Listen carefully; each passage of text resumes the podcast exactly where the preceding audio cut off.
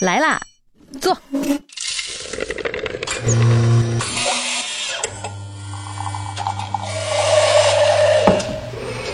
您的半拿铁，请慢用。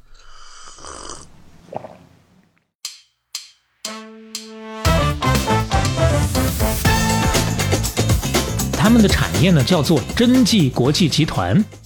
嗯，啊真的，你懂。那你三 C 米 fall into 的那个东西 啊，嗯，你懂，嗯，可以，真记国际集团，一九八三年，真记一跃成为印尼第二大烟草品牌，嗯而且是远销海外。但是天有不测风云，人有旦夕祸福啊！一场熊熊大火让这个烟厂付之一炬。但是天有不测风云，人有旦夕祸福啊！嗯一场大雨发了水灾，主厂房全部被淹。但是天有不测风云，人有旦夕祸福。 这又要开始了，欺负我们可以，但是请注意次数啊！啊来回欺负我们过分了。 嗯不过这兄弟俩呢比较抗造，而且呢确实挺能打。现在泰国最大的商业综合体 Icon CM 人家是 I can CM Icon CM CM，你要你要那个那个吊着枪 I can CM，嗯 Icon CM 就是他联合 Sam Pivat 集团造的，全网最低价，就是为了把福利带给家人们。三二一，上链接。卖啥呢？他卖汤面，你要吃面，他先和面。和出来一个蛋，擀出来一大片，切出来一条线，下到锅里团团转，捞到碗里莲花瓣，又好吃又好看。一人吃半斤，仨人吃斤半。大掌柜的算一算，算不上来，你混蛋。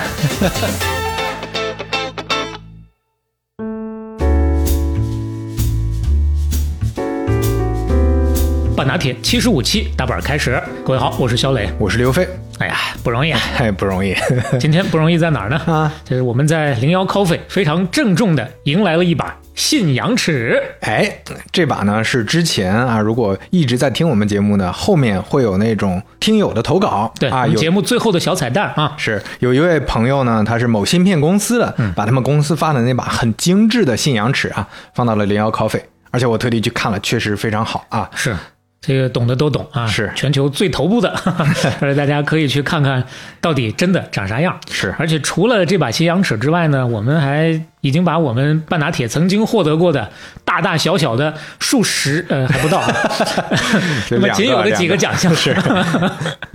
把那个奖奖杯和奖牌啊哎，放在也那放儿。到零幺 coffee 了啊。哎，就大家给大家一个互动的一些素材吧。是去了之后呢，最起码能够感受到有半拿铁的气息在啊。是是，当然，我们继续努力啊，两个确实比较少。 嗯，接下来呢，我们尽量拿个什么亚运会的奖项什什么的。 么玩意儿亚运会比啥呀？ 比口条啊？比关口啊？哎，你真有可 能，嗯你知道，连桥牌都进亚运会了。嗯，今年亚运会，杭州亚运会这结束时间不长嘛，年龄最大的金牌得主就是一个六零后的桥牌阿姨，哎啊，嗯她的名字叫做冉静荣。这就进入内容了啊，朋友们，就这么丝滑 了。可以，冉阿姨呢，今年五十九岁了，嗯她是跟队友一起拿到了女子桥牌团体的金牌，嗯而且不光是这届，在上届二零一八年雅加达亚运会上，她就曾经跟搭档也是拿到了一块金牌，那个时候是女子双人的金牌。嗯当然，上届亚运会她还没有这届这么受关注，上届当时最受关注的是印尼的桥牌选手，因为人家是东道主嘛，嗯而且他们确实有噱头，他们的桥牌选手里头有整个的雅加达亚运会参赛者里头年龄最大的，七十八岁，嗯， 拄拄着拐去比赛 的，哎呦还有雅加达亚运会所有选手里头最有钱的，啊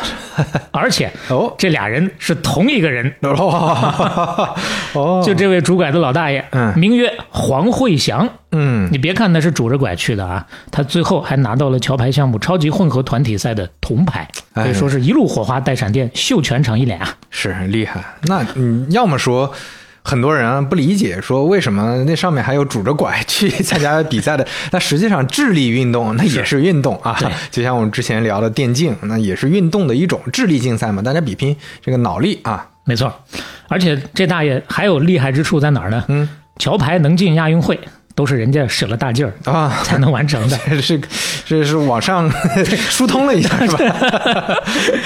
可能就是为了给自己拿一块金牌，是吧？啊，也是，确实牛逼，怎么就这么牛逼呢？嗯，因为这大爷确实是既有钱又有地位，嗯，有钱到什么程度？上百亿美元的身家，哎呦，印尼首富，嚯，而且他还有个弟弟啊，嗯他叫黄慧祥，他的弟弟叫做黄慧忠，比他还富。嗯，准确的说，这是俩人加起来才是稳稳的印尼首富家族。哦，而且过去十几年，大部分的时间，这印尼的榜单，福布斯的榜首都是他俩。嗯而且即使拆开单算，大部分时间也是，嗯，偶尔的会有那么几次被超越过 去。哎呦。你你说咱们讲的这个系列啊，本来我以为是东南亚华人系列，嗯华人首富系列，后来发现去掉华人 也一样还是华人，，也完全一样就各个国家的首富确确实是很多说明实问题对，确实都是华人啊，对前面咱几期说的，马来西亚的首富郭鹤年华人，嗯泰国首富谢氏家族正大集团的华人，嗯但是郭鹤年这个名字还是知道的有一些的。嗯，呃，正大集团呢，中国人哎啊是无人不知，无人不晓。但是这兄弟俩嗯，应该说名字陌生的很，知道的中国人非常非常少。哎，而且他们的产业呢叫做真迹国际集团，嗯，真的，你懂。啊，说你你三 m i fall into 的那个东西啊， 嗯啊，你懂， 嗯，可以，真迹国际集团嗯主要的板块是香烟和银行啊，大部分人也没听过。嗯这俩啊确实平时行事为人都非常低调，嗯很少在媒体露头，甚至不少媒体把他们的名字都会翻错。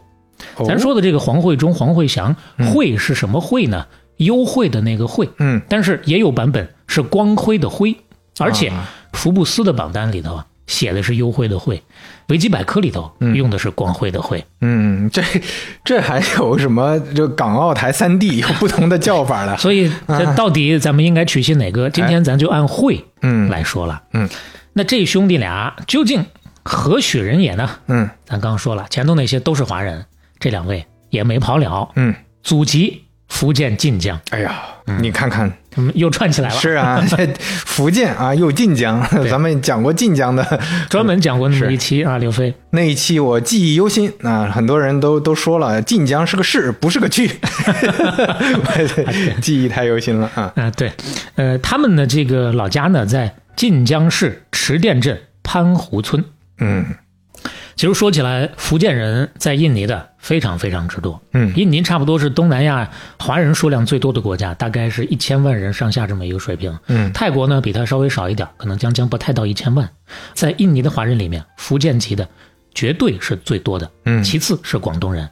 呃，有一个看到比较夸张的评论这么说：说华人控制了印尼的经济命脉嗯啊，印尼百分之六十的华人又是福建籍，所以说是福建人影响着印尼的经济。哎呦，当然，这个表述上没有那么审慎，嗯但是你要看一下历年的福布斯的富豪榜，在印尼的福建华人确实是占多数的，是啊，这也是一个现实。看看这个榜单，哎，这是二零二三年今年年初发布的，那他们俩加起来四百多亿的四百多亿美元的这么一个身家，遥遥领先前五名的后四个加起来比他们也就稍微高那么一点点。嗯，是，当然，这个榜单时刻在变。你看，这个排名第二的叫做刘德光，他是做能源的，嗯这个榜单里头它是一百多亿，但是几个月之后它就两百多亿了啊哈， 因为能源价格波动比较大，嗯所以说他个人资产情况变动也比较大。除了这些，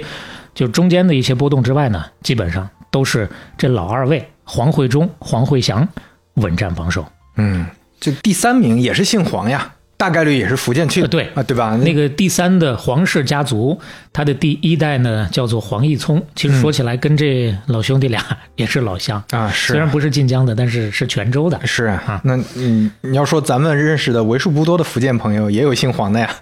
也是姓黄哎 呀。你这个就是纯私人梗， 对呀、但是确实就说明姓黄，那我首先联想到确实是福建嘛，而且黄氏都是大家族啊。这个第三的这个黄氏家族的金光集团啊，它的这个产品还真是中国人更熟悉一些。嗯清风那个纸，啊，那个哦，这纸也是外国牌子呀， 那以后这以后买新风还可以跟别人看我这进口的。当然咱今天不说他们啊，咱主要说首富黄慧忠、黄慧祥。具体说起来，黄慧祥是哥哥，一九三九年生人；黄慧忠是弟弟，嗯一九四一年生人。 嗯这两位都是出生在印尼的。嗯哎，对他们不是第一代移民了。嗯在他们老家潘湖村呢，有一座叫做黄吉人黄卫园故居。这算是他们家的祖宅。嗯，黄吉仁就是这兄弟俩的爷爷，黄卫元呢是他们的父亲，后来改名叫做黄维元。嗯当然，这俩名字不用记啊，这个我们说出来只不过是就是表示审慎一些。一九二零年的时候，他们的父亲黄维元跟着他们的爷爷黄吉仁从晋江老家漂洋过海，转到新加坡，来到印尼，嗯投奔了父亲的爷爷黄兴祥。嗯这搞得有点不太清楚了 哈，捋一捋。嗯一九二一年生人的兄弟俩的曾祖，就是父亲的爷爷嗯黄兴祥，才是他们家扎根印尼的第一代哎呦，这往上到了三代了。啊。到兄弟俩这儿，其实相当于是第四代了。嗯那曾祖最早的时候为啥去印尼呢？那都是鸦片战争那会儿了，哎为了躲避战乱去的。嗯最开始去了就是卖苦力，后来呢摆地摊儿，一直到爸爸和爷爷去也是摆地摊儿。嗯卖什么？卖香烟。后来呢，多少挣了点钱，跟朋友合伙开了一家炮仗厂，顺便移居到中爪哇一个叫古突市镇的地方，嗯又干了几年，又挣了点钱。到一九五一年，碰到一个机会，有一家荷兰人办的香烟厂，眼看干不下去，要倒闭了，还问他们买不买。当时来说，在印尼，这个烟草生意是开放给民间资本的，香烟行业的造富能力又是人尽皆知，所以说呢，说实话，他们挺心动的。但是毕竟之前没干过烟厂，完全是门外汉，所以说又多少有点举棋不定。怎么办呢？这会儿已经是他们爸爸主事儿了，就特意带着两个儿子黄慧祥、黄慧忠回了一趟晋江老家，跟家族里头几个堂兄弟们打了个商量，嗯想听听家里头的建议。聊来聊去，大伙儿都觉得这个古突市镇呐、这个地方炎热多雨，还真就特别适合烟叶生长。嗯，那只要是原料充足，这生意啊就干得过。所以说一致拍板儿拿下，干。于是乎呢，爸爸黄维元就带领一家人星夜兼程赶回印尼，把厂子收过来了。嗯这个厂子其实规模不大，招了十个人就够用了，万事俱备。接下来就是日夜打拼，玩命的干啊！嗯这家厂子就是刚刚我们说的兄弟俩如今的主要产业真记集团最早的前身了。嗯当然那会儿兄弟俩还小啊，咱也说了是他爸主事儿嘛。那他爸经营的怎么样呢？还行，就靠着一款主打产品叫做丁香烟，生意还不错。嗯，这个丁香味儿的还是 哎，可说着了啊啊！这事儿要简单的解释一下。嗯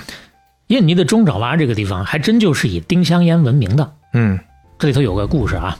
据说一八八零年代，有一当地的土著大哥胸口疼、嗯，肺疼啊，哎呀，疼得没着没落的，满地打滚这么具体，这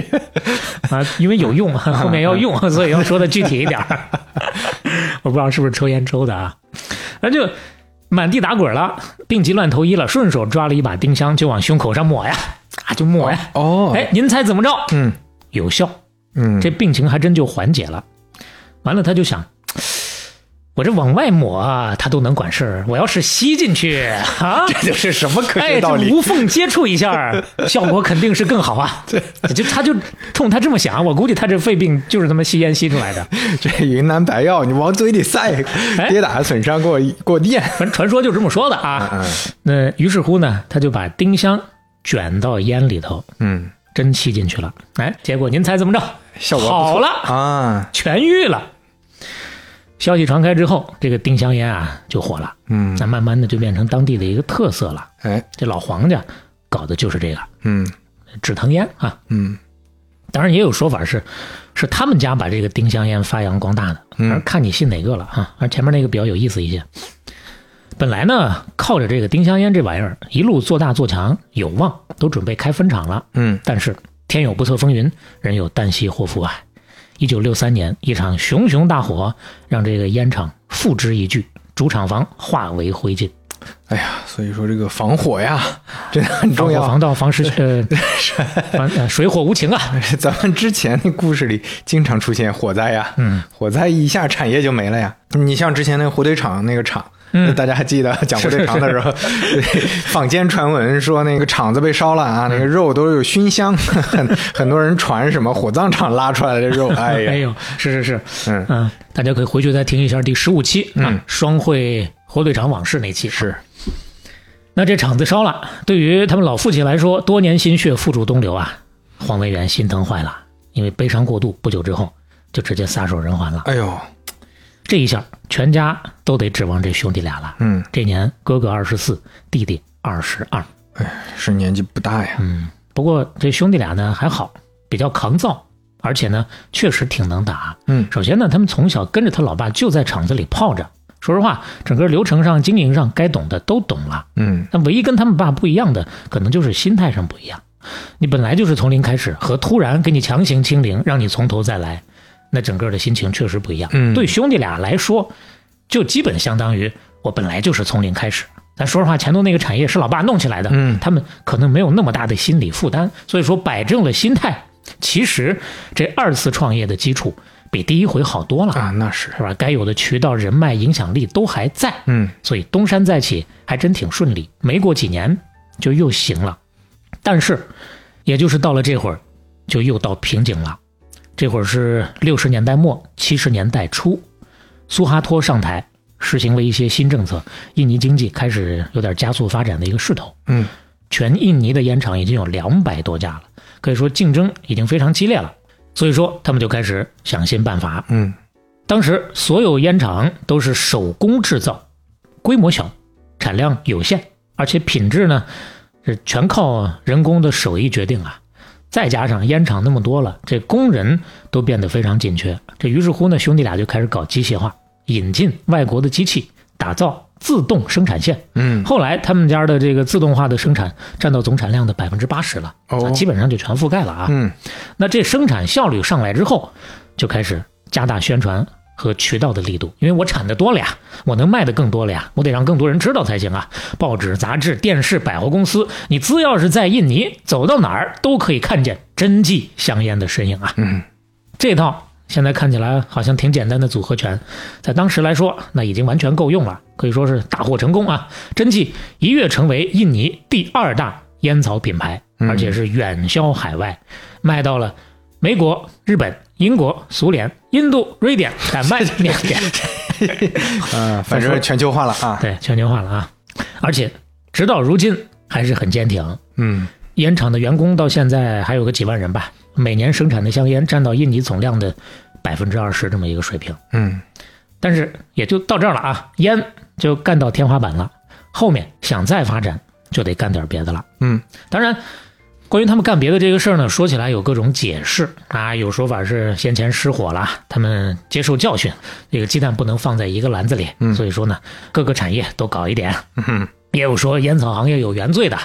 这第一桶金挣下之后呢，就得想方设法的洗一洗。啊其实客观来讲，到了一定阶段，他们确实得这么干。嗯首先你得考虑它在哪儿，在东南亚，嗯，整体政局来说不是那么稳当。哎，企业的多元化为什么要做？像刚说的，一方面就是为了避免单一业务带来的商业层面的风险，嗯另一个层面呢，就是政策风险啊。这领导层都不是那么稳，在这种国家做生意，你很难预测下一步哪一个政策会对哪个行业造成多大的冲击。嗯你要是只干一行，一个不小心就给你连滚端了。是，啊特别是他们干的这种技术含量没有那么高、可替代性比较强的这种企业啊，嗯那他们多元化首先干的啥呢？首先进入的是家电市场。嗯七十年代，印尼政府大力的去发展电力基础设施，目标是希望每家每户都能够通上电，尤其是偏远地区。嗯这兄弟俩一看就嗅到商机了。印尼百分之七十左右都是农村，那时候一旦说通上电，那家用电器的需求肯定会蹭蹭的往上涨，嗯， 尤其是手电筒。手电筒这种家用电器 是吧？对嘛？赵本山老师都钦点的嘛，是吧嗯，开玩笑啊，这对，就是之前的三小件儿对吧？三小件儿对，那尤其是三大件儿里头，其中一件儿电视机嗯，这个听起来确实也是最有科技含量的嘛。是，嗯，但就是因为它有科技含量了，当时印尼本土没有一家儿能做整机生产的企业，哎呦，他俩一看哟都干不了，那我们就来吧啊！俩人直接跑到飞利浦，从那边引进了全套的技术，嗯斥资三十亿印尼盾开始建厂房。嗯，一九七八年，他们的工厂正式投产，年产三十万台，哎呦，市场反响很好。嗯一听三十万台非常多，是吧？嗯，但是当时印尼的人口有一亿四千多万人，哦，这一比就没那么多了。是而且说实话，电视机在那个时候来讲，多少有点奢侈品级别那种意思啊一般人买不起啊。啊，你所以还说卖到农村啊，那就难了。嗯难了，就卡在这个地方了，太贵、怎么办？太贵，我们就把价格打下来，那销量就能干上去。于是呢，他们就自主研发了一款更便宜的电视机，全网最低价，就是为了把福利带给家人们。三二一，上链 接，是不是这么说？平常看直播不太多啊，我也不太，我更不多 了，但是这个气质是有的 啊。就就差不多就这个意思了。啊，价格打下来了，嗯，有没有效果呢？还是有点效果的。到八十年代的时候，他们的这个电视机的产销量就有一百万台了。嗯，好说歹说也是算翻了小两番了吧。是，那家电这边基本上稳住阵脚，后边他们又开始扩大产业，涉足到了纺织、造纸、金融、棕榈种植等等各个领域。嗯到如今，这个真迹集团已经是发展成涵盖地产、银行、烟草、通讯、电子在内的多个领域的庞大的一个商业帝国了。嗯要不然他们怎么能是干首富呢？对不 对？嗯啊，这讲完了，就是 这哎，怎么突然一句话就 就到集戛团哎然而止就发展成了首富啊？ 这个全剧终， 我们下期再 见。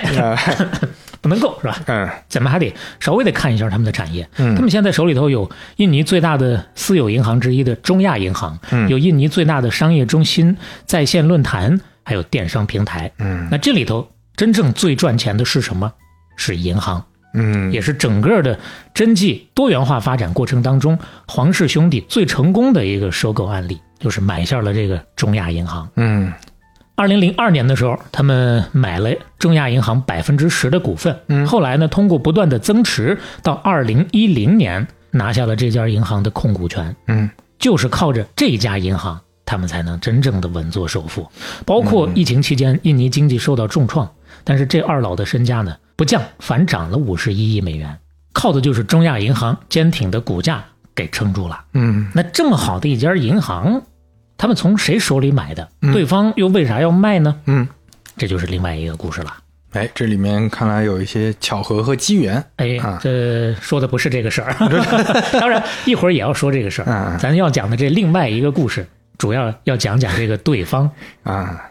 这家银行原来是属于谁呀、嗯原来的主人叫做林少良，是印尼的前首富，人称亚洲洛克菲勒。哦接下来要说他了。啊，又是一个华人啊这印尼首富啊，他是带个接班的，所以今天呢是两番儿。啊，其实说起来，这林少良他不仅仅曾经是印尼首富这么简单，他曾经是东南亚的首富，哎呦，还曾经号称啊连续十多年稳居世界华人首富。但我觉得这个所谓的十几年的华人首富不太靠谱啊，多少有点吹牛了。因为对比一下之前咱讲过的一些，包括李兆基、包括李嘉诚的那个时间点，肯定他不会有十几年那么长。但是曾经坐上过华人首富，这点应该是没问题的。嗯那接下来我们就来讲讲这位看起来比黄氏兄弟更牛逼的前首富嗯，林少良。哎，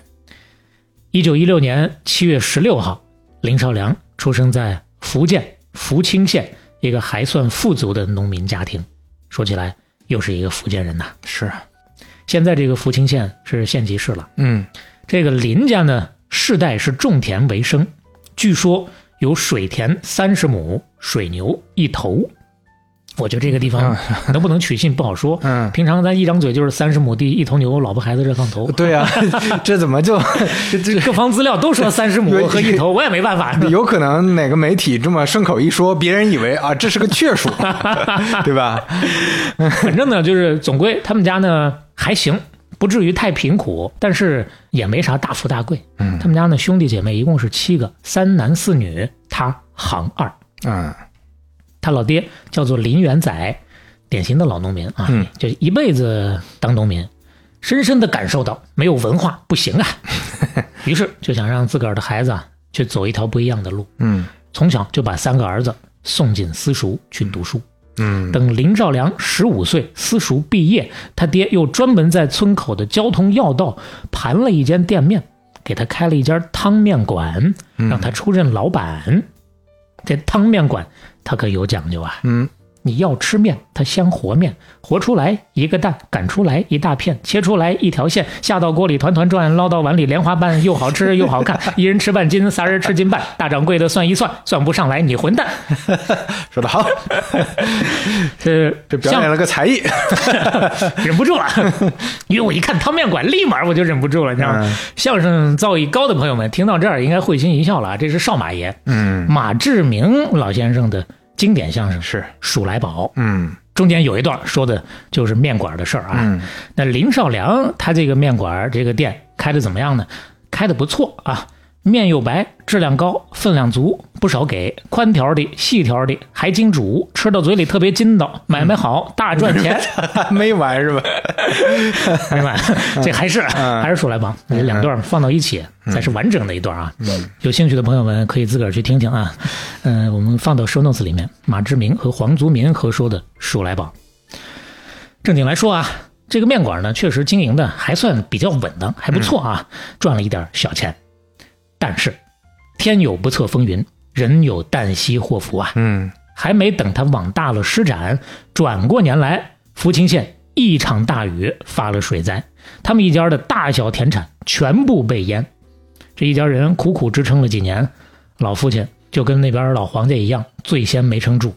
驾鹤西去了， 哎呦，你看看，这一个火灾啊，一个水灾水灾啊，嗯水火无情啊！嗯而且这一年他这年纪比黄家兄弟还要小一些，嗯那年他十九岁，当时他的大哥林少喜已经离开福清好几年了，去哪儿了？就是去到印尼，嗯投奔他们家叔叔谋生去了。嗯他呢不是行二嘛，所以说这个时候就成了家里的顶梁柱了。嗯结果福无双至，祸不单行啊！两年以后，这就到了一九三七年，全面抗战就开始了。哎呦，这兵荒马乱的局势动荡，人心惶惶，百业凋敝，万店关张啊，他这汤面馆也就干不下去了。而且当时国民党规定，凡是家里头有两个年满十八岁的男丁的，必须抽一个去当兵。嗯有钱人家不愿意去，出钱买壮丁顶替。但那些出不了钱的人家，有的为了逃避抓壮丁就跑了，嗯就下了南洋了。那林少良一看，得了，我也溜吧，嗯我也去印尼投奔叔叔去吧。嗯，于是乎，一九三八年的夏天，二十二岁的林少良辗转来到印度尼西亚中爪哇的古突市镇，找到了他的叔父。嗯这名字熟不熟？哎古突市镇，就刚才老黄家那个地方。嗯他不是投奔叔叔嘛？叔叔在这儿干啥呢？叔叔在这个镇上开了一个花生油店。林少良他大哥林少喜啊，也在这儿当店员呢，当了好几年了。嗯那林少良一来就先跟着哥哥一起学吧，搁这儿先当学徒吧。小伙子呢可以说很努力，一边的起早贪黑的干，一边呢还囊萤映雪、凿壁偷光，抽空闲忙的恶补文化课。嗯学习这个当地的语言啊，包括印度尼西亚语，包括这个爪哇的当地的方言，嗯啊，都努力的学。其实那几年印尼过得也不好，也是经济凋敝，花生油店这生意眼看也是江河日下。他呢就跟叔父请命说：“咱光搁这坐着等人上门不行啊，嗯我啊去外面推销推销，叔叔您看怎么样？我给他们怼到脸上去，他们指定有需要啊。叔父一看，反正死马当活马医呗，那你就出去试试得了呗。他就把这个油桶绑在脚踏车上，顶着大太阳，四处的开始骑车的叫卖。嗯一来二去，这油店的生意还真就越来越好了。干油商也好，上门也好，确实能增加销量。眼看这个销售额层层的往上涨，叔叔一高兴，给他的工资也涨了涨。嗯就这样，两年以后，林少良多少攒下点钱了。一颗当过汤面店老板还想再当的躁动的心，就有点按捺不住了。嗯有本钱了啊，就想要还是出去自立门户。所以说，作别花生油店，开始自主创业。嗯这回也不卖汤面，也不卖花生油，不跟叔叔搞竞争，卖啥呢？他发现印尼人呐、很喜欢喝咖啡，所以说呢，他卖咖啡粉。哦那段日子对于林少良来说，这是一生少有的最为艰苦的时期啊。嗯说实话，他这一辈子除了年轻时候吃点苦，后面一路发达，更多靠的是巧劲儿啊。嗯，所以说，看看他现在吃的这个苦啊，每天凌晨就起床，把头一天准备好的这个咖啡豆仔细的磨成粉，然后拿报纸分装成不同的分量，五十克的、一百克的啊，全部包好，然后不管是严寒还是酷暑，都骑上自个儿的小破车，跑到六七十里地之外的城市去卖，嗯，确实很苦，但是呢，确实也很锻炼意志。之后的几年的时间，不光咖啡粉，他陆陆续续还卖过洋火、卖过布匹等等这些个小商品。虽然都是些小本儿薄利的生意，但是呢，因为很吃苦嘛，嗯，所以说三年下来挣的也不少，而且又积累了一些做生意的经验。嗯， 但是天有不测风云，人有旦夕祸福啊。这哪儿到哪儿真不容易啊！嗯是，四一年日本又发动太平洋战争了。啊，是战火烧到这儿了，嗯你逃不，你再往南就南极了，你逃不了了。嗯之所以说又啊，就是前面几期每一期也都会有这个节点啊。嗯这个印尼啊，之前是荷兰的殖民地，嗯日本人来了，把荷兰人撵走了，林少良这个小贩儿生意啊也被打断了，没法做了。林少良这一个恨呐、把小日本儿前头我开个面馆就是让你们给霍霍 没的啊！这回我都跑到这儿来了，你又他妈的让我干不下去了。嗯人不能两次踏进同一条河流，被冲走啊！嗯这回我说啥我也不退让了。日本人把城市控制了，那我就农村包围城市，啊我就下到乡村里头去找机会 哦啊，在各处颠沛流离的辗转，啊就嗯开始了他的小贩儿生涯二点零哦啊。但凡村里头能卖点啥，我就去行啊商，我就去卖，嗯，就这么着又撑了三年，终于把日本人给熬走了。啊这是当了一回赤脚商人啊！哎呀，不容易啊！啊嗯结果日本人一走，事儿还没完，荷兰人闻着味儿又回来了，啊而且不光荷兰人，这回英国人也来了，嗯，都想再分一杯羹。嚯，这时候印尼人不干了，他妈的来回的欺负我们还行啊，欺负我们可以，但是请注意次数啊。啊所以为了赢得民族的独立和解放，嗯印尼共和国的军队和人民进行了顽强的抵抗，嗯这算是就打响了印尼抗战二点零了啊。嗯这个战争打响之后呢，当地的华商在中华总会的领导之下，是下了不少力气支援印尼抗战的。嗯这个过程当中，林少良也加入了，哎啊，这这次我要去打了啊！我报 仇。我这对当然他不是亲自去打啊，只不过就是加入到帮忙的这个队伍当中。对，啊就是作为一支支持的力量啊！对而且这回他加对了。嗯，正说他命运的齿轮到这个时候才开始真正转动啊。嗯一九四六年，有一个印尼军方级别还不小的领导人，为了摆脱荷兰人的追捕，潜入到了古图市镇来隐蔽。嗯，中华总会跟他接上头了，就把掩护他的这个任务交给林少良了。嗯那林少良一看呢，这任务我接，接过来这个军方的人之后呢，就对外宣称这是我们家亲戚，嗯串门来了啊。白天大摇大摆的带着亲戚出去干活，晚上领着亲戚回家吃饭唠嗑。哈哈。 虽然说这个亲戚啊被搜查的荷兰人盘问了好几回，但是呢，他就一通嘴炮给忽悠过去了，嗯啊，还真就给掩护下来了。就这样，这个亲戚搁他家一住就是一年 多，啥亲戚串门串这么久？这样是啊，但不管怎么说，这一年多呀，没出啥毛病，而且两个人是朝夕相处啊。中间经历过几次危险之后呢，也算是有了过命的交情了。嗯，这可了不得了，哎这个便宜亲戚可是大有来头啊。他的女婿就是印尼国父，印尼共和国第一任总统苏加诺，哦呦所以通过他，林少良就搭上苏加诺这条线了。嗯而且这还不是最重要的，最重要的是这国丈还给他介绍了一票的军界大佬，嗯，这当中就有后来的印尼的第二任总统。哎呦刚刚咱提过一次，郭鹤年那期提过一次，铁腕统治了印尼三十多年的嗯苏哈托，是这才是真正改变林少良命运的人。嗯再说到这儿，谈到郭鹤年那期，大家是不是多少有点印象？那期我们也说过林少良这个名字。嗯一会儿呢会聊聊这事儿。这荷兰人呐被彻底赶走之前，有一段时间是封锁了印尼全境的。当时来说，战争的物资主要是药物、武嗯器，其实也包括一些食品，那都是严重短缺，哎运运不进来运呢，不进来。嗯啊，这个时候林少良不安分的一颗心脏又开始砰砰跳动了，哦有想法了，主动找到他军方的这些个关系，跟他们提，说我给你们运送物资，我我帮你们办这个事儿。嗯，所以说，自古赔钱的买卖没人干，杀头的买卖有人干，是，富贵险中求嘛。嗯，而且这确实是一个难得的机会嘛，对，啊，能做大事了，这个机会抓的确实是好啊。嗯当然，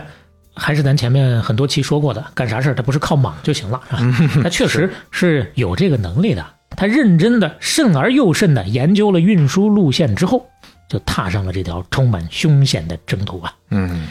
凭着对于地形包括海路的熟悉，还真就让他找到了封锁线的漏洞啊！最后呢，是用敌后迂回的这个方式，用帆船拉着从新加坡买到的武器和这些个军需物品，而且由印尼军队保护着，一趟趟的是蛇皮走位，还真就把这事儿给办成了。嗯这事儿办成了，一举三得呀！嗯林少良他不仅赚得盆满钵满，还跟苏哈托这帮印尼军官攀下更深的交情了。哎，那会儿只是认识，这会儿对他们多少来说是有恩情了。嗯，这事儿日后可能派上大用场啊。是啊，那当然，这还是两德，第三德是什么呢？嗯就是在贩运军火和药品的同时，林少良发现中爪哇生产的丁香烟远近闻名啊，哎，销路很广 啊。那嗯这大大小小的烟厂，这都那个时候已经有上百家了，嗯都搞丁香烟。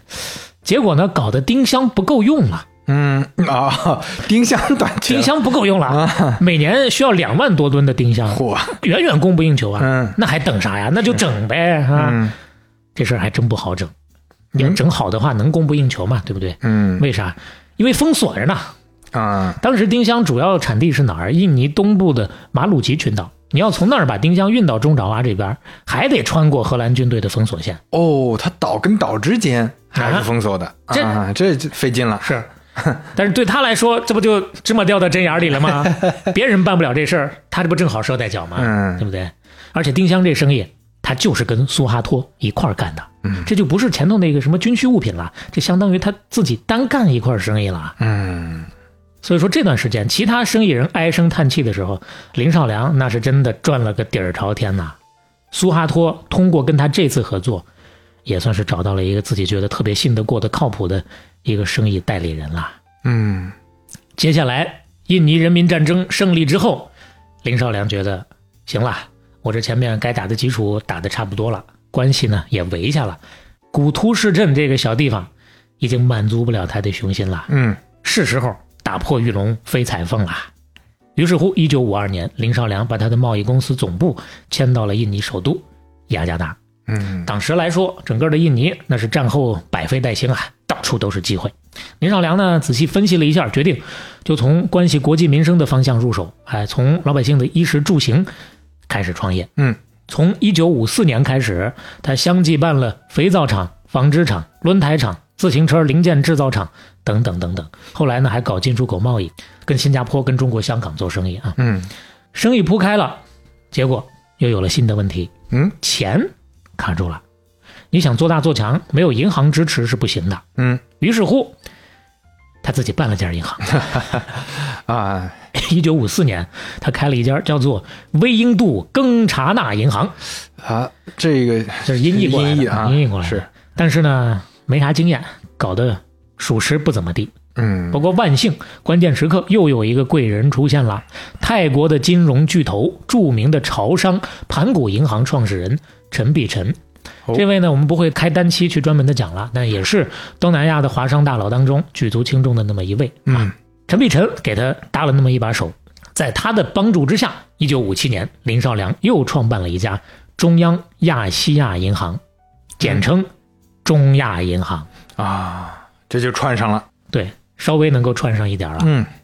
办了银行，这回行了，金融这块整明白了，如虎添翼啊！嗯到这会儿，啊它的这个整体的商业体系也已经初见端倪，基本能看到一个大体的模样了。嗯而且这个时候，林少良的大哥林少喜和三弟林少根也都到雅加达定居了。嗯，后来呢，兄弟三个合伙成立了三林集团，哦，大哥搞地产，三弟搞金融，兄弟齐心，其利断金。哎，当然，这就是后话了啊。是，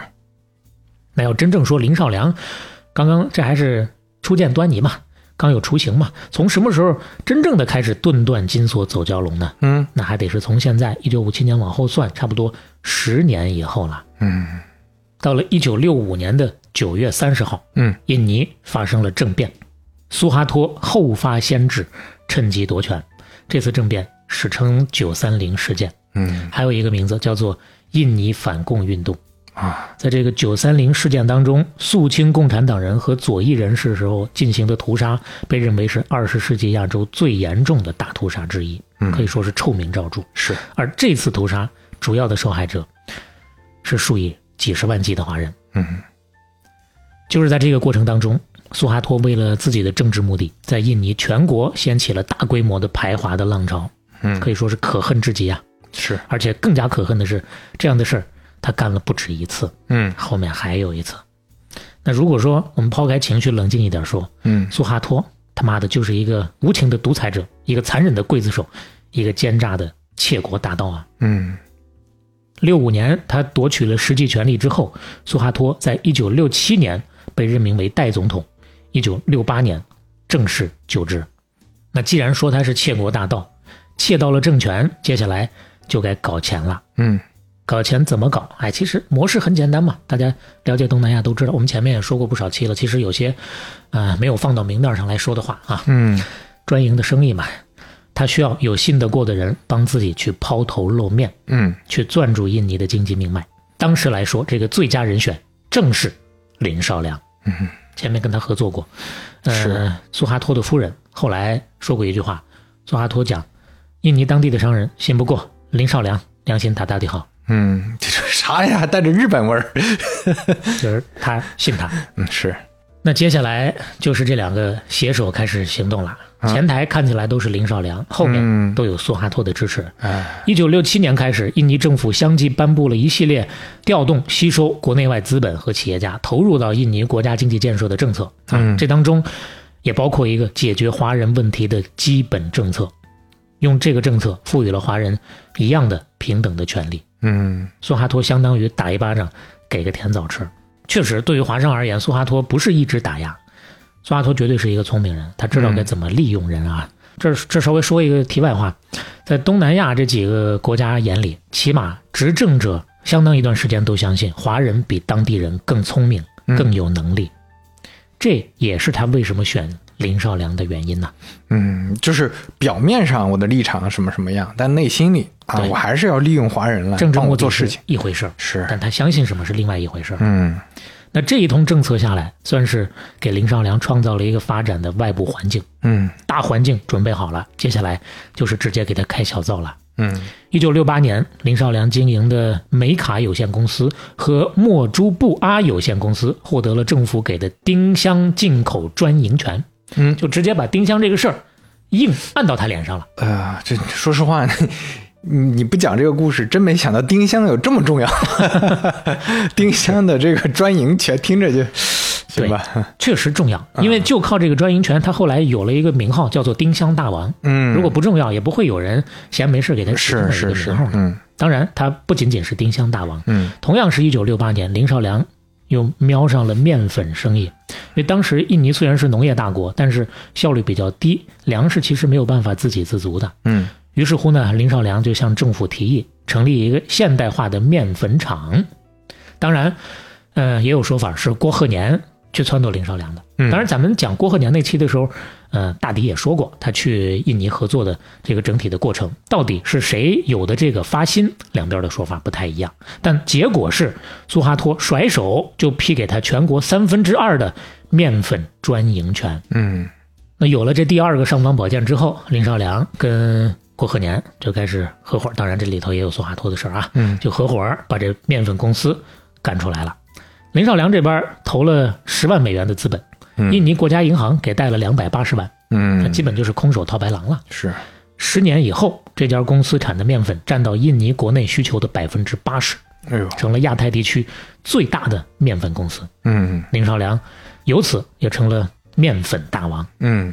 说到这儿，可能听过七十一期郭鹤年那期的朋友，已经把记忆捞得差不多了嗯啊、是不啊是多少能想起来这林少良这个名字？那期咱们提到的时候是怎么回事了？郭鹤年说，林尚良不太地道，被摆了一道。嗯啊，其实原话大概是这么说的啊：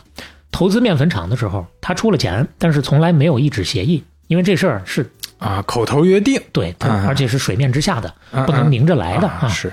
所以说他的权利得不到保障，嗯分红呢也不如预期，最后还被踢出局了。但是其实那期呢，我们也说了，真正用郭鹤年的口吻来讲不地道的，不是林少良，嗯郭鹤年的原话是：“林少良为人较为公道，尤其是对我。”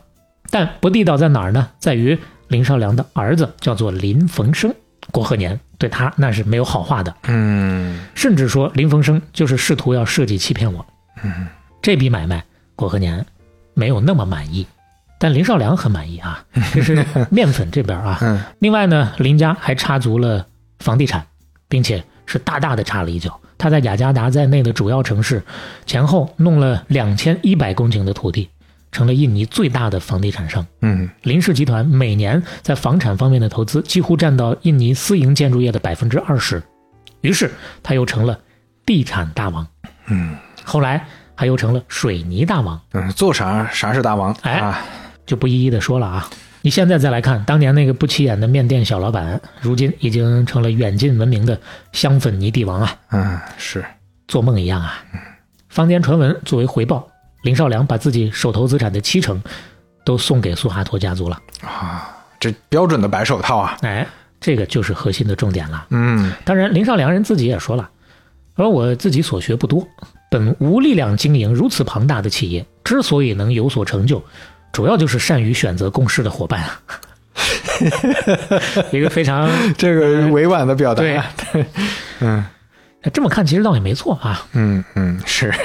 当然要说选人，他选对的不只是苏哈托，陈碧晨也是呀，嗯郭鹤年也是呀，是，林文静也是呀，李文正也是呀。嗯，后面这两位又是何许人也呢？哎，介绍一下，林文静也是一个在印尼打拼的华商巨擘，嗯而且跟林少良呢也算是亲老乡那了，本家啊啊，都是呃，那不不算是本本家啊，啊，但是确实是亲老乡，嗯都是福清县的人。啊，就往上倒，可能几百年就是一家，哎，啊，呃这倒是有可能啊。是，六十年代末的时候，这俩人强强联合，嗯林少良的英扎拉公司和林文静的华人益公司重组，创办了华人益英扎拉集 团，又称林氏集团。嗯前面他们三兄弟那个叫三林集团，这回呢，这俩人合作的叫做林氏集团。嗯林少良是董事长，比他小十一岁的林文静是董事总经理。嗯据说啊，当时这俩人合作的还是非常好的啊，算是亲密无间，一个主内一个主外，股权利益决策都是对等的。凡是以林氏名义投资的，他们都是共同享有的。而且这俩人约定啊，一旦做出重大决策，无论是谁主导，另一方都是无条件执行，全力支持。咱自己别闹矛盾。嗯据说没闹矛盾，发展挺好，这是我看到的说法啊。嗯嗯所以这个对他来讲，也又是一个大大的助力。而且林文静这位老先生，多说一句，后来呢就专程回到内地，也做慈善，也做投资，就是一心一意的扑到建设家乡上来了。那刚刚提到的另外一位李文正，又是谁呢？嗯，祖籍福建莆田，也是福建人，又都又是福建啊，都是老乡，对，都是老乡，嗯人称印尼钱王，这是一个银行界的奇才啊。嗯大家对他的描述是什么样的？说他曾经因为奇迹般的挽救了数家濒临倒闭的银行，使其重新焕发生机，并实现跨越式发展，被新闻界和银行界誉为“医治银行的专家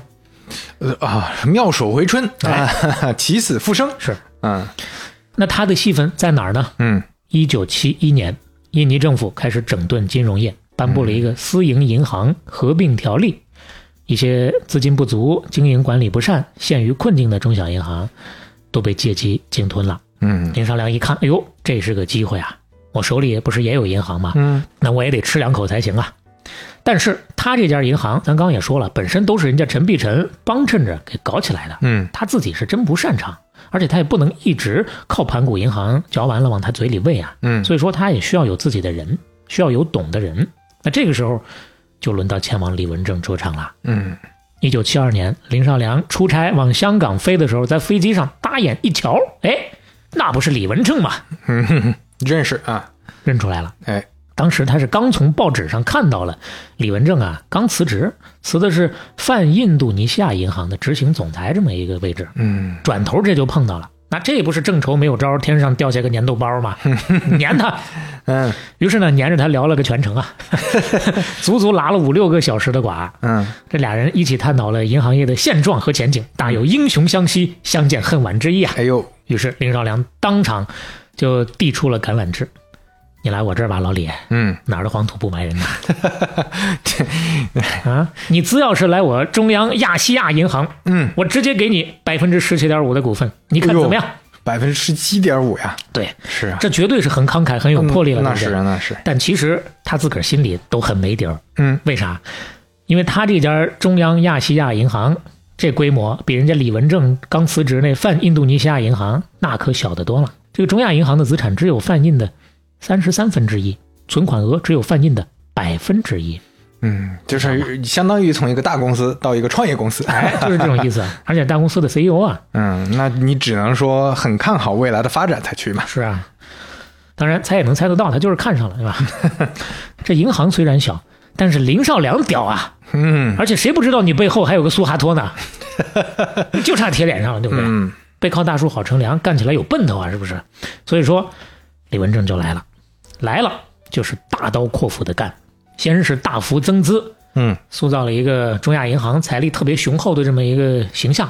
然后呢，就开始四处的买买买，兼并各种小银行。咱说了，最开始他就是抱着这个目的去的嘛，对不对嗯是迅速的通过兼并壮大实力。与此同时呢，吸收市场上大量的游资，尤其是那些还没把钱存在金融机构的华人家庭和商家，嗯而且大胆的发放贷款，嗯，支持或者联营各种各样的项目，就是非常的激进的扩张啊。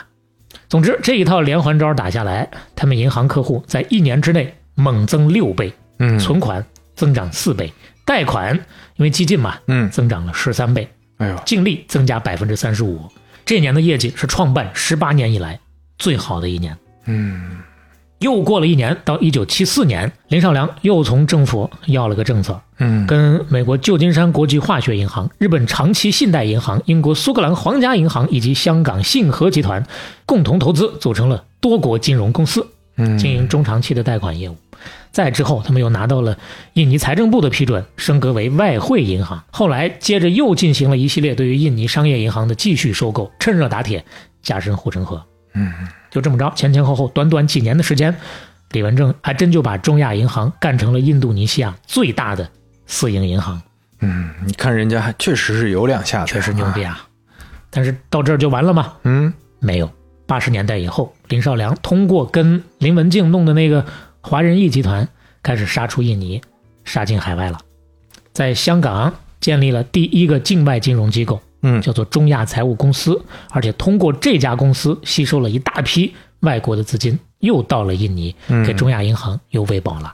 这还没完，紧接着后面一系列操作啊，细致的不展开了，大抵就是一步步的继续向美国在内的海外市场做金融扩张。嗯到了一九八三年，中亚银行的总资产比最初设立的时候增加了三百三十二倍，存款额增长一千两百五十三倍。除了在全印尼有三十二处分行，在新加坡、中国的港澳台，再加上美国，都有分支机构。嗯也就是在这一年，一九八三年，林少良在美国权威商业杂志公布的世界最富有的十二位银行家名单当中，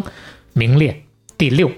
哎呦，这真的是从完全没接触这个行业到成为全球顶级的银行家，对，这没几年了。所以说，还是林文正牛逼。啊是是，当然，到这儿还没完。嗯一九八八年，印尼政府又颁布了进一步促进金融业自由化的全盘措施。嗯，当时已经七十二岁的林少良继续跟林文正联手，又搞了一轮扩张。嗯，这回不仅在印尼，在整个东南亚，中亚银行也变成了公认的规模最大的私营银行了，这就是东南亚第一了。嗯到这会儿，你再来看，林少良已经缔造出了一个由两大集团组成的企业王国，一个庞然大物了。嗯两大集团，刚刚咱说过，第一就是他们三兄弟命名的这个三菱集团。三菱集团旗下有这个中亚银行，以及经营进出口贸易、制造业、建筑业的这部分的企业。嗯另一个就是跟林文静合资的华人义集团。这个集团是以专营金融业务的第一太平投资公司和专营贸易的第一太平企业公司为主的，业务跨越几大洲啊。嗯，这两大集团下属企业七十多个行业，六百四十多家公司啊。这些公司里头不少都是垄断地位的。嗯现在林少良前头那些什么大王都不算，现在是妥妥的百业大王。那他这个百业大王里，不知道有没有脱口秀大王， 也是手手到擒来是吧？哎呀，那那现在当这个脱口秀的大王也是一言 难尽啊！ 哎，嗯，这趴就这样吧。啊，就这样吧。嗯那回过头来，这个林少良这个百业大王干到这个程度，也已经妥妥的干到华人首富这么一个位置了。嗯最高的时候，他干到什么呢？嗯，世界第六，嗯比前面有几期咱提过的李兆基的最高位次是全球第四，嗯，钟闪闪的同样也是世界第六，那都不遑多让啊。是啊，而且他是更早呀，嗯当然，所谓啊，这又要开始了。盛极必 衰，到达顶点之后，接下来就该是下坡路了。嗯当然，林家的下坡路跟别家儿不太一样，嗯，是以一种比大多数家族都更加暴烈的方式啊，呈现的。听起来是一个也是很唏嘘的故事了啊。一九九八年的五月，嗯印度尼西亚的华人区，孩子们在玩耍嬉戏，场面一片祥和。嗯突然，远处传来卡车的轰鸣声，穿着军靴的人被卡车拉到华人区，二话不说，掏出别在腰间的枪，开始实施暴行哎呦，嗯烧杀抢掠，一样不落。咱刚说苏哈托他妈的整了两遍，嗯，这就又来了一遍啊！哎，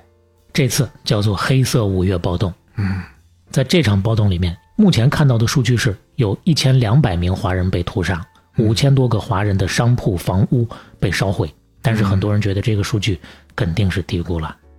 为什么苏哈托又整了这么一遍呢？嗯因为九七年金融危机确实对于整个亚洲都是重大打击。嗯，印尼那边持续了三十年的繁荣毁于一旦，眼看就要没气儿了，本币暴跌，燃油和粮食价格暴涨，民怨沸腾。所以，为了转移民众视线，延长家族统治，因为那个时候一旦出问题，大家就开始找原因，把苏哈托干的那些个不光彩的事儿都抖了出来了。嗯大批的人开始上街游行，让他下台。他呢就硬挺着不下，完了就想方设法的转移视线嘛，就引动对于华人的仇恨嘛，就授权包括他家族在内的以他女婿为代表的，包括很多军方的内部一些人，啊，就是搞一搞，出去弄一弄。对，就阴谋策划了这些个枪杀学生、残害华人、挑动种族矛盾的这些个行为。唉，这是饮鸩止渴呀、嗯，这一笔一笔的血债，最后都得算到他的头上。是，所以说他顶他也顶不住。一九九八年五月二十一号，苏哈托最终下台，嗯家族面临清算，跟他有关的这些个企业都得受牵连。那林少良首当其冲啊，对你当年啊，当他的白手套是啊，现在跑不了了。是，而且苏哈托真正转手要弄你的时候，对林少良可是一点儿那都不留情面啊。对，整个的暴乱期间，林少良在雅加达的，包括他住的地方，包括他的很多产业，都是遭到洗劫的。他的城市酒店被烧得面目全非的，他的银行挤兑了，他的企业好多资不抵债破产了，因为还有前面一九九七年金融危机的影响嘛。嗯剩下的他的那些产业，大部分都直接被印尼当局接管了。整一个就是拿来吧你啊！嗯这当中，他最想保住的中亚银行也没保住，最后是因为资不抵债被印尼政府成立的重组机构以保护中小储户的理由接管的。啊，收归国有了，相当对于，，然后就跟前面正式的接上了。嗯到了二零零二年，政府重组机构把中亚银行百分之五十一的股权拿出来卖给了一家叫做法林多的投资公司。嗯这家公司股东只有两个，一个是美国一家对冲基金，另外一个就是黄辉翔、黄辉忠兄弟俩控制的公司啊，连起来了。但当时这兄弟俩只能算是小股东，他们只占了不到百分之十的股权。嗯那家对冲基金呢拿了百分之九十，但是这个基金实质上就是一个套利基金，嗯，专门干的就是低价收购、高价卖出的这事儿。所以说后面他们还要慢慢的退出的，这是必然。嗯，所以说呢，黄氏兄弟就看着他们一路退，我这边一路收，最后呢，把这家合资公司收到了百分之九十多的股权。嗯那这家合资公司不是控制了中亚银行百分之五十一嘛？嗯他们就算是离大股东越来越近了。嗯一直到二零一零年，他们又拿出三点四五万亿印尼盾，约合十五点四亿人民币，从瑞银证券手里面又接下了中亚银行五点一五亿股，这样他们就彻底掌控了中亚银行，成为绝对的控股股东了。嗯这一路是这么来的。那说回林少良那边，嗯九八年那会儿一看，大势已去了，林少良只能是带着家人抓紧跑吧，逃离印尼，先去了美国，后来去了新加坡，嗯住进了狮城东海岸的普洛利路洋房。当然，咱刚说印尼收了他的是大部分的产业，嗯多少还剩下一些，主要是两家企业，剩下的这些呢，林少良有心无力了，实在是也管不过来了，后面都交给自己的三儿子，咱们前面提到的林逢生来打理了。嗯据说从那个时候开始，林少良就患上了多种疾病，口不能言，眼似乎也不能明视了。嗯，后来林少良被印尼人骂了几十年呐，是但是苏哈托呢下台之后，依然是衣食无忧，安享晚年。嗯虽然说也有清算，但是最后是所谓的身体原因，基本上就给他作罢了。嗯哎而且他的整个的家族的资产在说国外啊，在海外啊，对，很多都挪到海外了。是有消息说，他的家族财产超过了林少良家族的几倍。嗯所谓的首富林少良，也就是给苏哈托冲锋陷阵的打工仔啊。啊，你就说前面大概说了个数七成嘛，嗯，对吧？那如果啊这是确实是七成对的话，啊，那你哪想怕说五成，对吧？那这也挺吓人的呀，都所以苏哈托给人的印象就是不光狠，而且贪得无厌。当然，这背后有他整个的包括子女在内的家族一起来霍霍，最后导致的原因。嗯，那林家的产业以后怎么样了呢？这会儿眼看就剩没多点儿了，还有吗？以后有。哦，那后面就是林峰生的舞台了，嗯就是林峰生开始折腾了。其实有点像黄家两兄弟，在老父亲驾鹤西去之后，那从零开始二次创业了。该说不说，前面该有的这些个关系啊，也还都有。所以说，最终还是东山再起了。嗯林峰生一九四九年十月生于印尼，读完中学之后，从印尼到新加坡留学。一九七一年在英国完成学业，然后开始在家族事业历练。到三十五岁之后，就逐步的开始涉入到和慢慢的主持到集团工作当中了啊。嗯整个东山再起的过程呢，基本上也就是把家族的事业先做一个乾坤大挪移，把资金能挪的先挪出境外，特别是加大了对于中国的投资力度。嗯但其实也没有完全退出印尼，最后保住了印尼的两家蛮重要的公司，一家叫做印加福，也叫印多福。有在印尼的朋友啊，听到这儿肯定不陌生，非常嗯熟悉的啊，饰品品牌。第二呢，叫做保加莎利，嗯后来都成长成了印尼食品饮料领域的巨头，嗯而且缓过劲儿来之后，他在印尼还又有了更多的布局，比如说电子商务。林峰生对于互联网和电商热情还是挺高的。二零一四年，他收购了德国火箭互联网，然后呢借道投了 Lazada，嗯就算是由此开始了电子商务领域的扩张。后来 Lazada 的故事大家都知道了。二零一六年，阿里巴巴十亿美元增资并购控股，而且呢，林峰生还投了印尼的其他的电商，包括还有线下的连锁便利店。嗯，三菱集团现在在印尼有一万一千多家迷你的商店，一万多家呀，一万多哦家哟便利店嗯，所以你看，它又涨回来了。是现在印尼富豪榜，刚才你看的那个里面其实有它的名字，哎，它杀回到四五名的这么一个位置上。嗯，你看人家从头再来啊，而且它从头再来，也能从另一个层面说明一些问题。多少年以来，大家都知道，也都说林少良的发财就是因为苏哈托，嗯后来倒台也是因为苏哈托，成也萧何，败也萧何。但是也有人觉得是，那这是迫于华商身处异乡，再加上商人在这种特殊的政治法律环境之下呢，没有办法的生存之只道。能找这种庇护。那你啊你换成你不是华商，那你你能怎么办呢？是李文正有过这么一段表述：华人在印尼的历史其实也是印尼近代史的缩影。印尼政局动乱的时候，嗯不少华侨被迫移居新加坡、马来西亚，有的也回到中国了。就是六几年那会儿啊，嗯其实一九六七年中国和印尼就断交了，一直到一九九零年才恢复外交关系。在此之后，印尼在民主化的进程过程当中，华人的地位才算是真正的恢复。嗯包括在这个时间前后，印尼政府放宽了华侨入籍的政策，绝大多数华侨就都成了印尼公民了。嗯所以说，其实华人经济实质上也就演化成印尼人经济了，这就是一个融入的过程。但是说实话，即使是到现在，印尼华商仍然还是会面临一些发展的困境的。历史的原因没有那么简单就能弥合的。嗯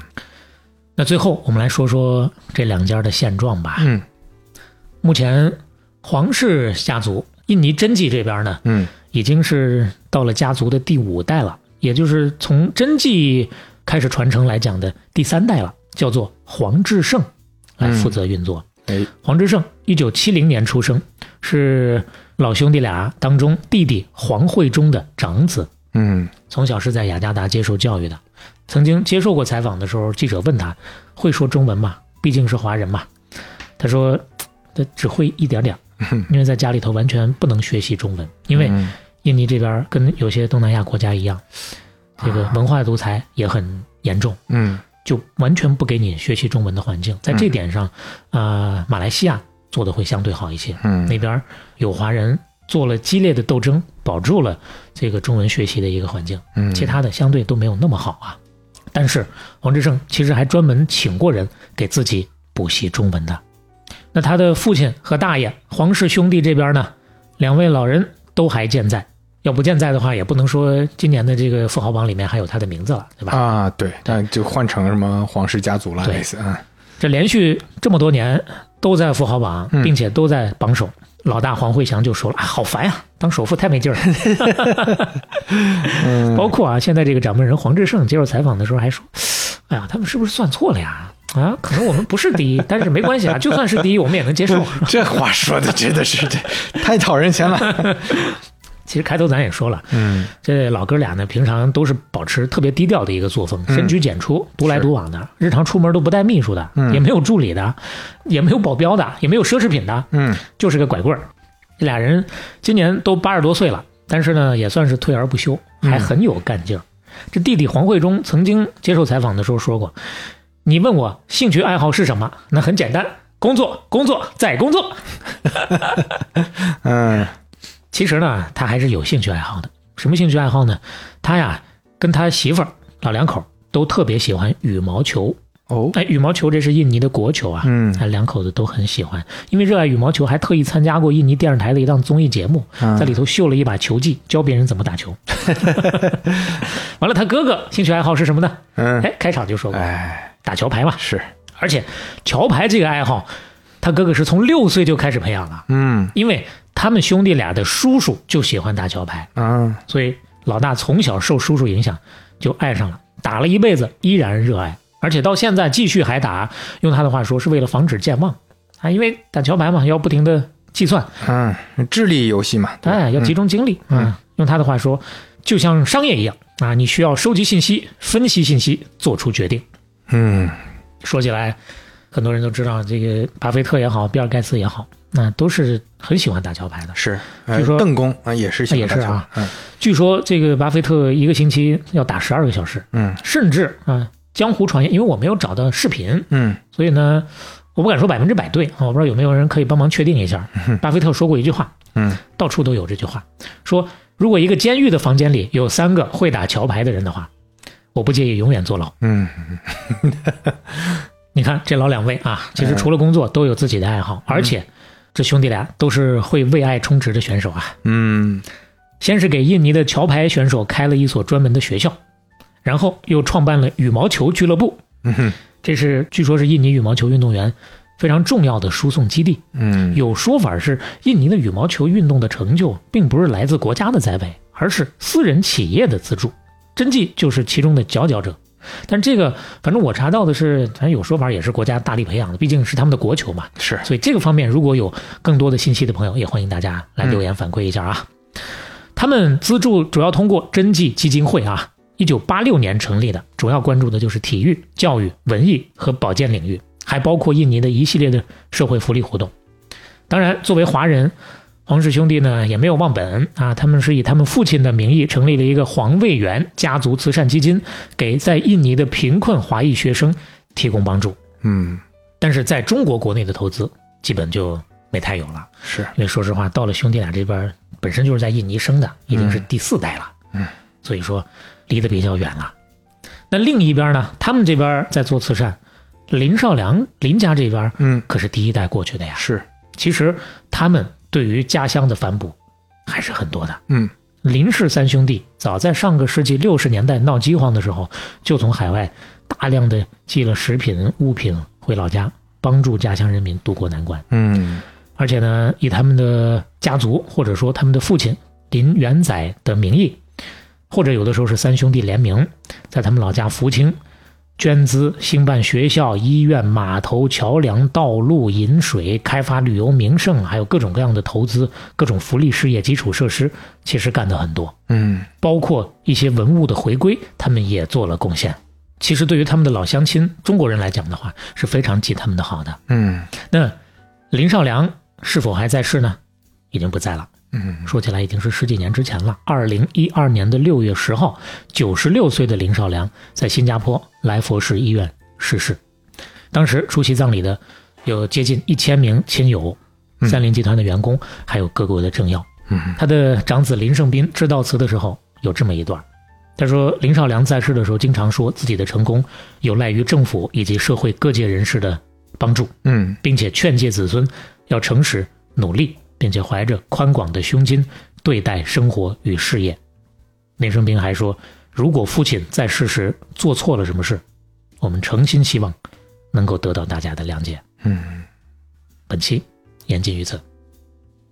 今天的这个故事还是更加验证了我们之前的那个观察，就是你能当一个有钱人，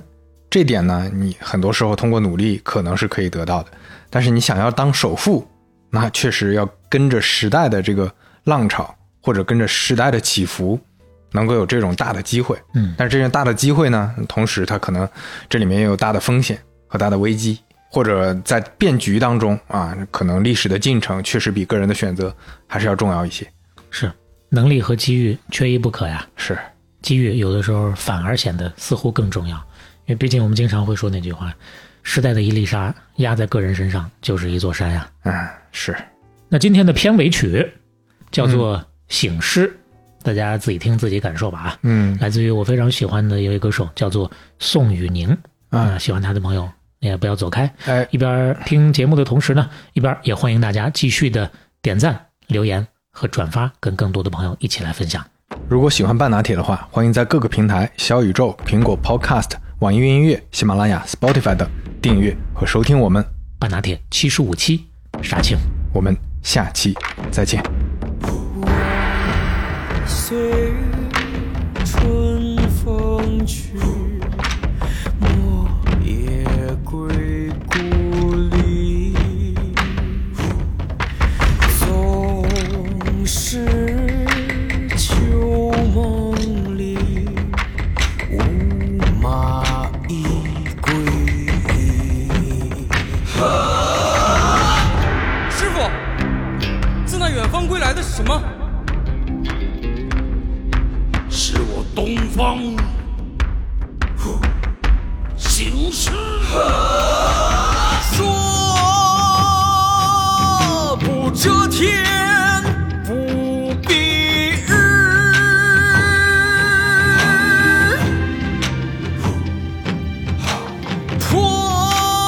破那九霄也索然。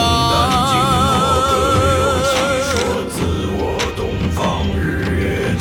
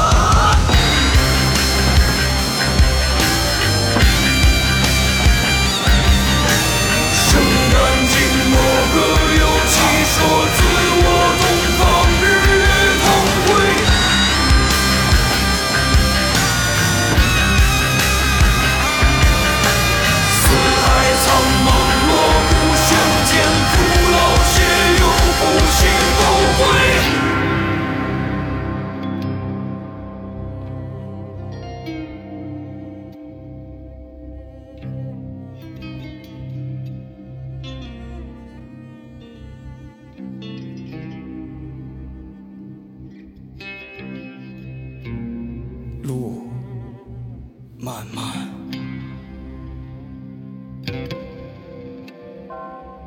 终相见。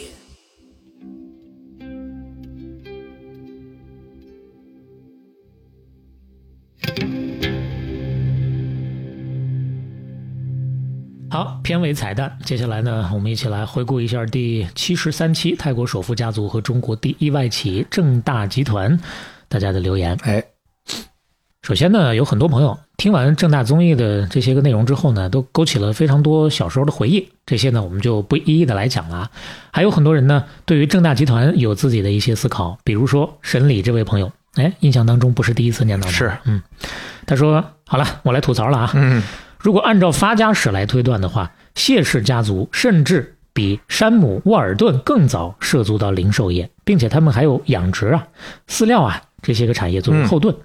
那之所以最终没有能够成为亚洲零售大王，甚至还不及马来西亚的百盛集团，一方面是缺乏商业基因，另一个方面就是家族式经营模式导致的。简单来说，如果说整个家族没有零售基因，但是你又非常渴望进入到零售领域（括弧就是从当年甘冒烂尾的风险，也不卖正大广场），我们说了啊，确实是到处的筹钱把上海的这个正大广场给坚持下来了，嗯没有受金融危机的影响。从这点就能看得出来啊，他们肯定是渴望进入到零售领域的。那么既然这么渴望，就应该尽早的引进零售领域富有成熟经验的团队或者是职业经理。事实上，有是有的，可是上期到节目最后啊，我们也听到了，实际在各个层面掌权的仍然是谢家人，这就难免出现外行指挥内行的局面。嗯，嗨，各大家族哪个不是这样呢？